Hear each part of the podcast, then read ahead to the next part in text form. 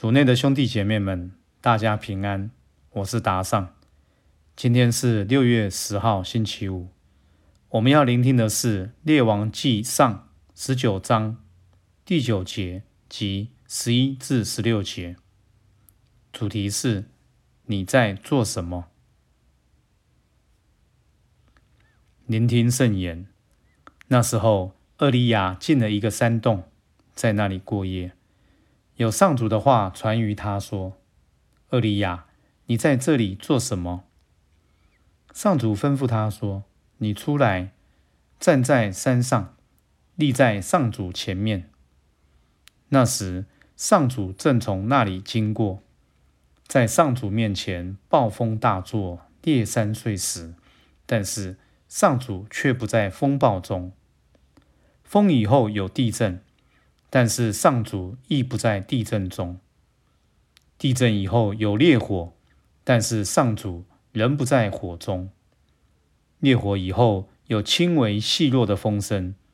厄利亚一听见这声音，即用外衣蒙住脸出来，站在洞口。虽有声音对他说：“厄利亚，你在这里做什么？”他答说：“我为上主。”万军的天主忧心如焚，因为以色列子民背弃了你的盟约，毁坏了你的祭坛，刀斩了你的先知，只剩下了我一个。他们还要夺取我的性命。上主对厄里亚说：“你回去，人取到旷野，往大马士革去。到了那里，给哈扎尔复油，立他为阿兰王。”去给尼莫斯的孙子耶胡复油，立他为以色列王；再去给阿贝尔莫赫拉人沙法特的儿子厄里手复油，立他接替你为先知。诗经小帮手，在今天的经文中，我们看到厄利亚和天主真正的相遇，不是在暴风中，不是在地震中。也不是在烈火中，却是在轻微细弱的风声中。圣经记载厄里亚的这一段经验，到底要告诉我们什么呢？其实，在这事发生以前，厄里亚正面临他生命中的低谷。他凭着对天主的热忱，杀了异神的先知，因此被追杀，要夺取他的性命。厄利亚倍感挫折。一度想死，但天主却有别的计划。天主领他到山洞，温柔的问他：“厄里亚，你在这里做什么？”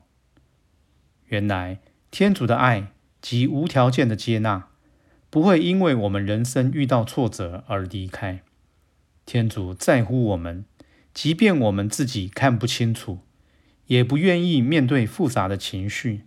他依然想要关心我们，不愿我们处在茫然失望中。接着，天主表示自己并不在暴风、地震和烈火中，而是在微风中。这代表，即便我们遇到挫折打击，即便我们的情绪和感受像暴风、地震和烈火那样剧烈且多变，天主会像微风一样在其中。陪伴着我们。当我们用心与天主面对面，将所有情绪、感受、担忧、愤怒都和天主分享，并且耐心等待、细心聆听天主时，天主必会回应我们。厄利亚的经验教导我们：无论我们面对什么问题，先不要急于做出回应，反应式的应付。却要先在内心寻找和天主的相遇，聆听他。